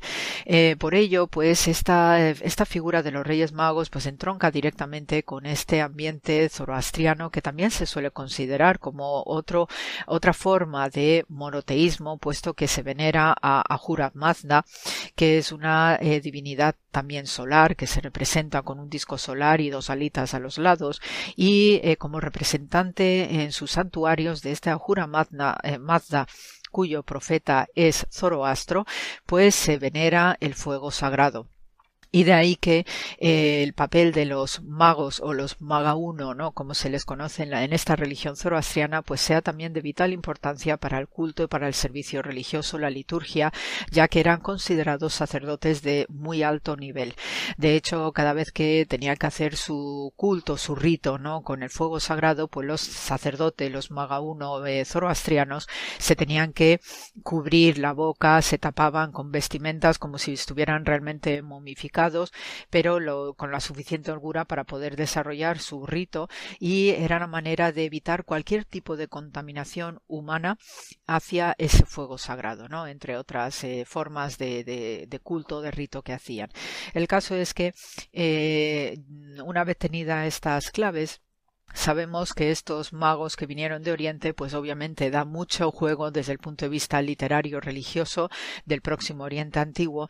Y eh, siempre eh, desde nuestro punto de vista occidental se les suele asociar principalmente con el número 3, porque también hay otros desarrollos teológicos que lo conecta con el aspecto trinitario de aquellas personas venerables que fueron a adorar al, niño Jesús en Belén y que también desde el punto de vista occidental pues vienen a representar pues a uno que viene de Grecia que representa a los europeos, otro que viene de la India que representa el aspecto asiático y otro que viene de Egipto que representa el aspecto africano.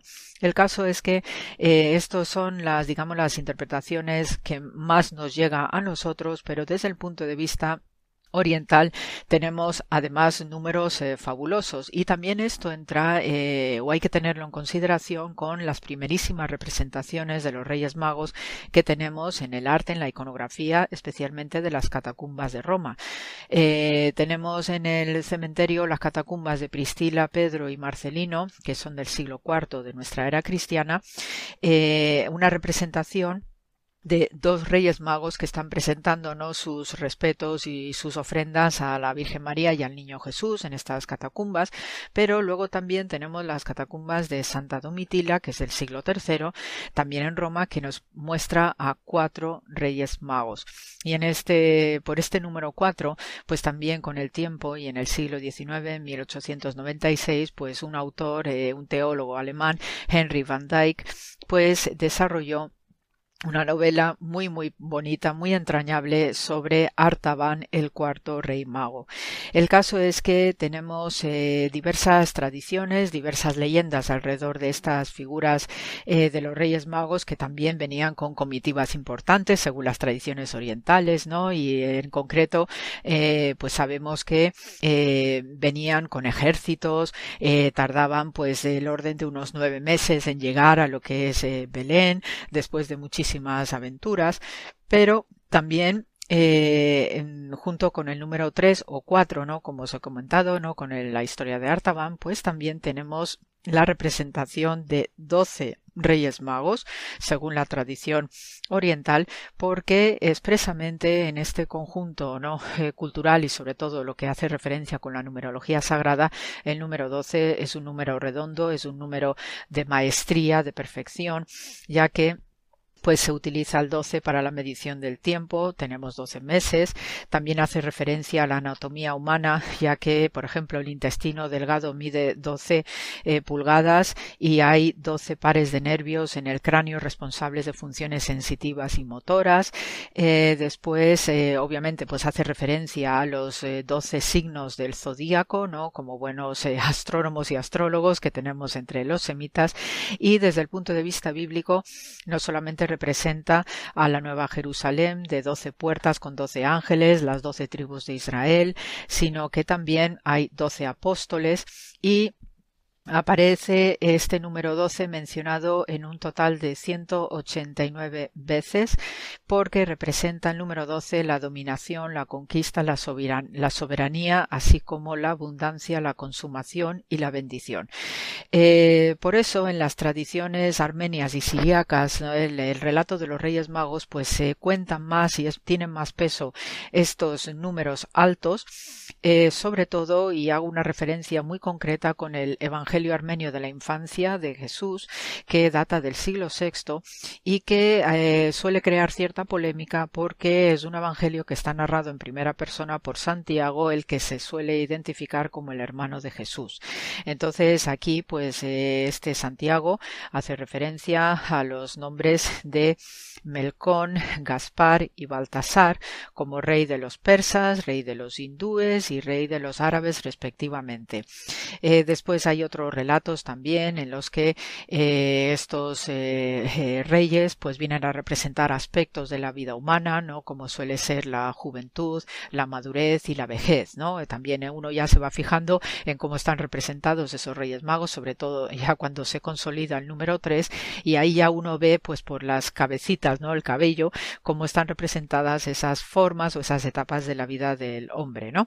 El caso es que eh, sabemos que estos eh, números y estos, eh, digamos, figuras no prodigiosas de los magaunos de la religión persa, pues traen no solamente lo que conocemos como el oro, incienso y la mirra, sino que también traen muchísimos más regalos y habitualmente también con un simbolismo profundo. normalmente el Oriente está asociado pues a las especias, a los inciensos, a las piedras preciosas, al oro igualmente y por eso el Oriente era símbolo de opulencia, pero igualmente eh, todos esos eh, eh, digamos metales, todas esas piedras preciosas, todos esos inciensos tenían un valor y un simbolismo profundo, profundo.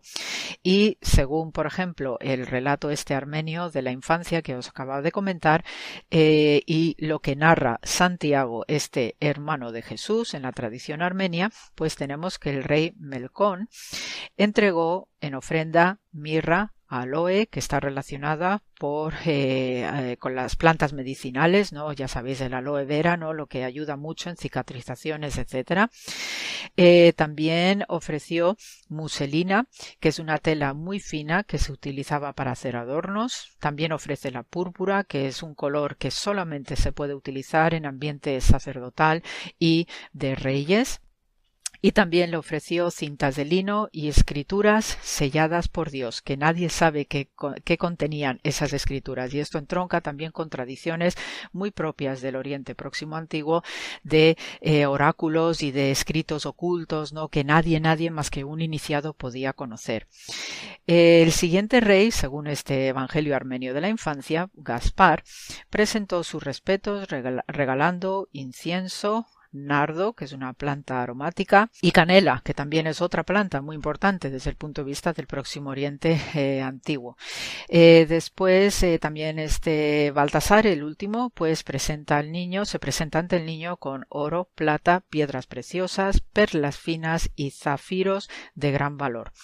imaginaos, ¿no? Pues todo este tipo de regalos, ¿no? Cuando uno tiene en mente, ¿no? Como era esa casa cueva de Belén, donde estaba viviendo la Sagrada Familia, en un ambiente sumamente sencillo, sumamente humilde, pues imaginaos también el contrapunto que hace la llegada de estos Reyes Magos con todos estos tipos de regalos que no solamente eh, tienen un valor material, sino que tienen un valor que va más allá de lo material para entroncar con la trascendencia y lo físico. Eh, todas estas tradiciones alrededor de los Reyes Magos, pues obviamente invitan también a la reflexión a, eh, momentos ¿no? en los cuales pues nosotros mismos podemos igualmente reflexionar acerca de la historia sagrada y sobre todo mm, poner en valor que eh, estos personajes ¿no? que vinieron de Oriente buscando y guiándose por esa formidable estrella de Belén que también tiene eh, suficientes estudios ¿no? desde el punto de vista de, la, de una disciplina fascinante como es la arqueoastronomía y que nosotros los arqueólogos de este plano terrenal pues debemos utilizar con eh, alguna frecuencia, pues nos ayuda también a situar que el acontecimiento de, histórico del nacimiento de Jesús en Belén pues tiene un trasunto y una relación histórica que conecta además con la ciencia astronómica porque sabemos de diversos almanaques de la antigüedad que incluso desde China no se han venido estudiando haciendo pues esta visión retrospectiva no gracias a la arqueoastronomía de qué pudo estar dándose en el cielo en el momento que nació Jesús de Nazaret y todos coinciden que hubo un evento, un acontecimiento extraordinario de novas y de conjunción, una conjunción entre Júpiter y Saturno, y esto también lo, lo confirma más adelante el gran Kepler y más adelante pues otros como Newton, etcétera, ¿no? que conocemos ¿no? como padres de la, de la ciencia actual. El caso es que estos magos, ¿no? Pues fascinados y como buenos eh, sacerdotes y sabios de la religión persa, pues de nuevo nos invita a pensar o a esta reflexión profunda en el que Dios obviamente puede hablar no solamente al pueblo de Israel que tanto amó y que escogió, ¿no? Para transmitirnos un mensaje universal, sino que también se puede servir perfectamente de otros pueblos y de otras gentes para también hacer viva ¿no? la historia de salvación en la cual todos estamos metidos y más en estos tiempos pandémicos que eh, tanto pues nos está costando superar y sobrellevar y sobre todo mantener la calma y la tranquilidad ¿no? y, pensando y echando el ojo especialmente en ayudar al prójimo. Eh, para terminar el programa de hoy, pues me gustaría así contar o relataros un poquito, ¿no? Acerca de este cuarto rey mago Artaban, que ya os digo que ilumina una pequeña novela, ¿no? Con este autor del siglo XIX que os mencioné antes. Y la verdad que es una historia entrañable, fabulosa, ¿no? Porque este Artaban, pues bueno, era ese cuarto rey mago que estaba, eh, tenía, iba en camino para encontrarse con los otros tres magos, ¿no? Y ya proceder al camino hacia Judea, pero se encuentra con un camino y un viaje, pues bastante alterado por diversas circunstancias y se iba encontrando pobres en el camino y como era pues eso era un sabio y rico y llevaba muchas eh, eh, digamos eh, dones y piedras y oros etcétera pues los iba regalando a todos esos pobres con los que se iba encontrando en el camino y el caso es que eh, tuvo una serie de retrasos y al final pues llega a eh, Tierra Santa llega a Jerusalén ya cuando estaba siendo Jesús crucificado eh, es decir que fijaos los años que le llevó, le llevó el hecho de llegar a, Judea y cuando en el relato ¿no? de ese encuentro, ese momento ¿no? en el que ve a Jesús crucificado, pues os voy leyendo y eh, dice el texto, cuando Artaban cansado, y de hecho había pasado también unos años en la cárcel, ¿eh? en todas estas peripecias, cuando Artaban cansado y con muy pocas fuerzas se encontró en el monte Gólgota con Jesús ya crucificado, Ambos se miraron y Artaban le dijo Perdona Jesús porque llegué tarde. Jesús entonces le dijo lo siguiente Artaban, tú hoy estarás conmigo en el reino de los cielos, porque cuando tuve hambre me diste de comer, y cuando estuve enfermo me cuidaste, cuando me cogieron preso me liberaste. Pero señor, le responde Artaban sorprendido, ¿cuándo hice yo todo eso? Lo hiciste por tus hermanos, lo hiciste por mí, contestó Jesús.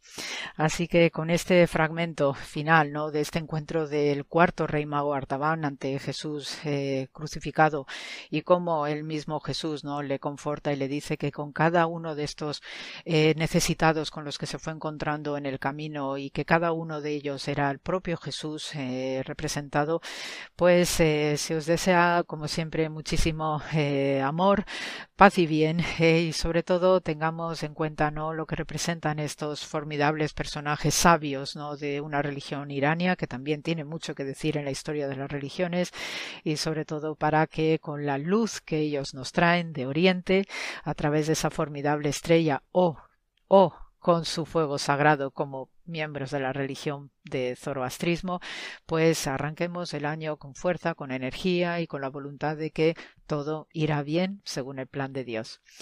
Gracias por la escucha y hasta la semana que viene.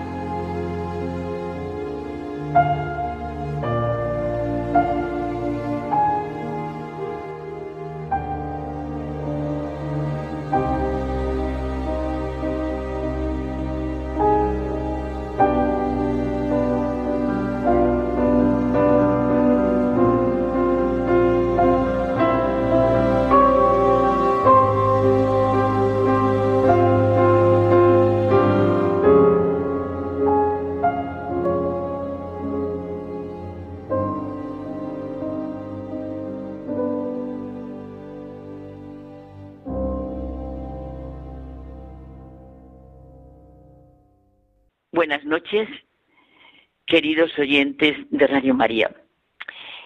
Hemos celebrado la Navidad, los Reyes, bueno, todo lo que supone el nacimiento de un niño que revela el inmenso amor de Dios por la humanidad. Dice el Papa Francisco que cuando Cristo aparece entre los brazos de María, se acaba de revolucionar el mundo. Él es la palabra de Dios que se hace hombre y que ha puesto su tienda, su morada entre nosotros. Y en los momentos más oscuros de nuestra historia, el Señor se hace presente y nos abre caminos, alza la fe desanimada, unge la esperanza herida y, esto es muy importante, despierta la caridad dormida. Por eso el verbo de Dios hizo hombre y habita entre nosotros. En estas palabras, que nunca dejan de sorprendernos, está todo el cristianismo. Dios se hizo mortal y habita entre nosotros. Compartió nuestra condición humana, excepto el pecado, pero tomó sobre sí los nuestros como si fueran propios. Ha entrado en nuestra historia, se volvió plenamente Dios con nosotros. Y ahora, tres celebraciones para abrirnos de una manera real y sensible, bueno, concreta, a la manifestación de Dios, para ver qué respuesta damos nosotros viendo estas tres manifestaciones. Son para nosotros también. Nos vamos a centrar, por eso, en lo que es la manifestación de Dios. Suena muy grandioso, un gran horizonte lleno de confianza, esperanza, anchura de espíritu, la manifestación de Dios. Pero bueno, esto es lo que vivimos en las tres celebraciones seguidas. La Epifanía de los magos, como relata el Evangelio de San Mateo, nacido Jesús en Belén de Judea, en tiempo del rey Herodes, unos magos que venían de Oriente entraron en la casa, vieron al niño con María, su madre, y postrándose le adoraron. La Epifanía de San Juan Bautista en el Jordán, en el bautismo de Jesús, que narran los cuatro evangelistas, este es mi Hijo amado, en quien me complazco. Y la Epifanía a sus discípulos el comienzo de su vida pública, con el milagro de Caná, y son como bien dices, tres epifanías que nos comunican la manifestación concreta de Dios de tres formas que inundan completamente nuestra vida humana. La búsqueda de Dios, del ser humano, su ponerse en camino con toda su razón abierta al misterio de Dios, al fin y al cabo del sentido de la vida humana, el bautismo del Señor, es el Espíritu Santo en la naturaleza, eh, y en el bautismo por Juan y su presencia ante cualquier necesidad humana, ¿no? como es la conversión de agua en vino por la petición de su madre. Digamos que ahí tenemos las tres, ¿no? Es verdad, lo has expresado de una manera completamente cercana y próxima a nosotros. Es que Epifanía o Teofanía es una solemnidad que viene de Oriente, una de las fiestas litúrgicas más antiguas, lo sabemos, la palabra epifanía viene del griego y significa manifestación, esa raíz griega fano, que la vemos muy bien en la palabra diáfano. Lo diáfano es lo transparente, un cuerpo diáfano es el que deja pasar la luz a su través, de ahí el sentido de la epifanía, fiesta en la que Jesús se manifiesta, se da a conocer. El término epifanía ha sido también utilizado para traducir el concepto de gloria de Dios, porque indica su presencia. Es que tres celebraciones en las que nuestro corazón tiene que sentir la enorme riqueza y realidad de lo que es la manifestación de Dios y que lleva, tiene que llevar, insisto, nuestra respuesta, adoración, gratitud, asombro. Y gozamos un momento con cada una de estas tres manifestaciones. Me gusta mucho sentir como nos dice Benedicto XVI, que la adoración de los magos representa el camino de las religiones hacia Cristo, de las aspiraciones del hombre, de su razón abierta al misterio y el encuentro con el verdadero Dios. Representa la autosuperación de la ciencia con vista hacia la plenitud del hombre, hacia su verdad, su bien. Están los reyes en cierto modo siguiendo a Abraham, que se pone en marcha ante la llamada de Dios. Esa gracia de Dios para ver lo que realmente es en el hombre la razón y la fe. El camino de la razón hacia la verdad dice que de manera diferente están siguiendo a Sócrates y a preguntarse sobre la verdad más grande, más allá de la religión oficial. Los reyes magos superadas todas las dificultades, encuentran el verdadero camino hacia el Dios amor, el Dios que nos revela, el Dios que es Dios con nosotros y lo adora. Lo adoran en un niño en el que reconoce que Dios se ha manifestado y se ha revelado en el ser humano. Sí, María, José y los pastores de Belén representan al pueblo de Israel, que ha acogido al Señor. Los Reyes Magos son la primicia de las gentes, del nuevo pueblo de Dios, basado ya no en la homogeneidad étnica, lingüística, cultural, sino solo en la fe común en Jesús, en el Hijo de Dios. Estupendo, para ponernos de manifiesto lo que es la Epifanía. Y ahora el bautismo de Jesús en el Jordán, la segunda manifestación. Jesús se pone a la cola de los que piden el bautismo. Lo lógico era pensar que eso no valía para él.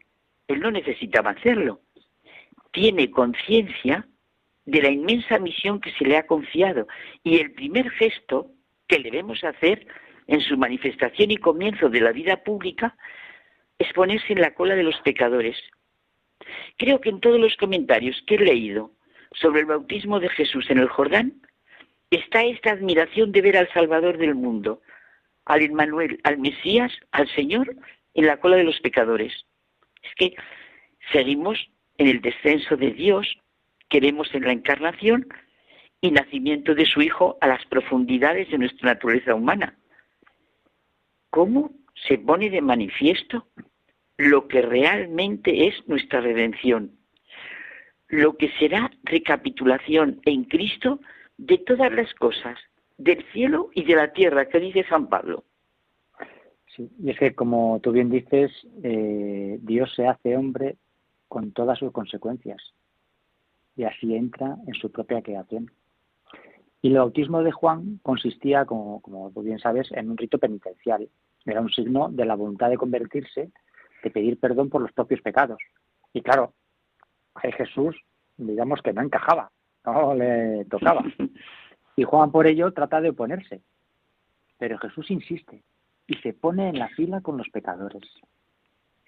Y esto que has dicho, a este humilde descenso a las profundidades humanas, dice Romano Guardini, corresponde la majestuosa intervención de lo alto.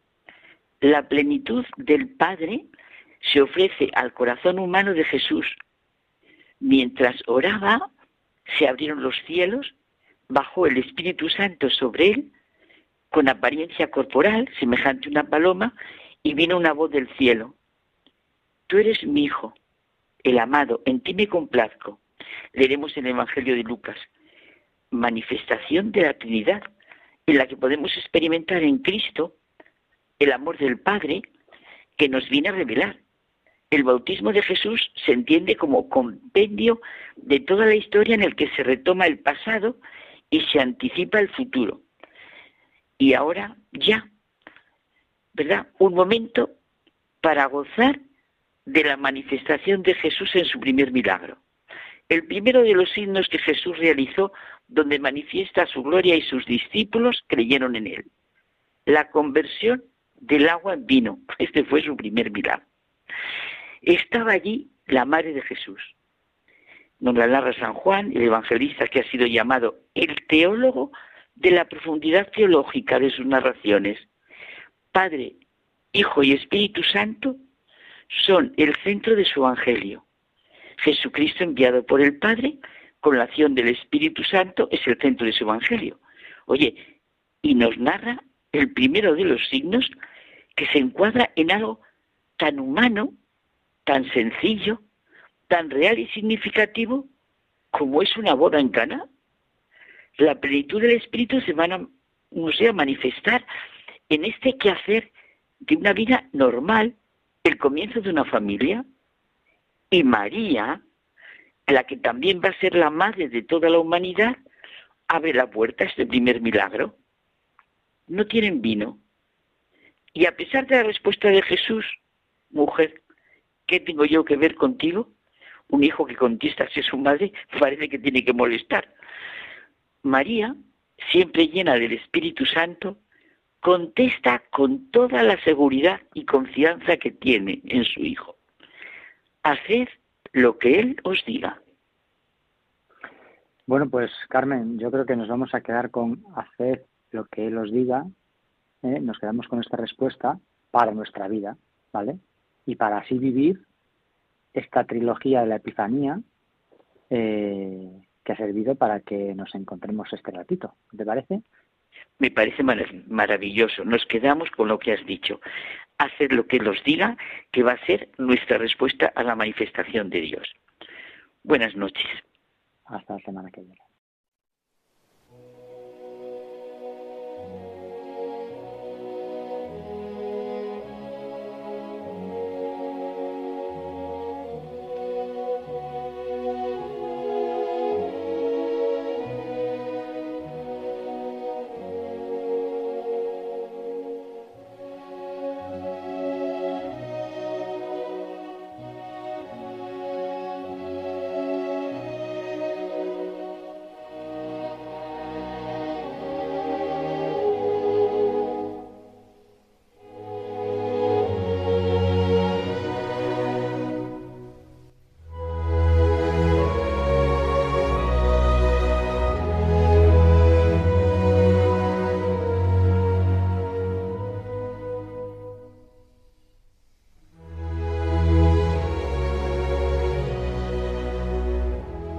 Nos despedimos hasta el próximo programa en que tendremos nuevos e interesantes contenidos. Que tengáis una feliz semana. Muchas gracias por habernos acompañado.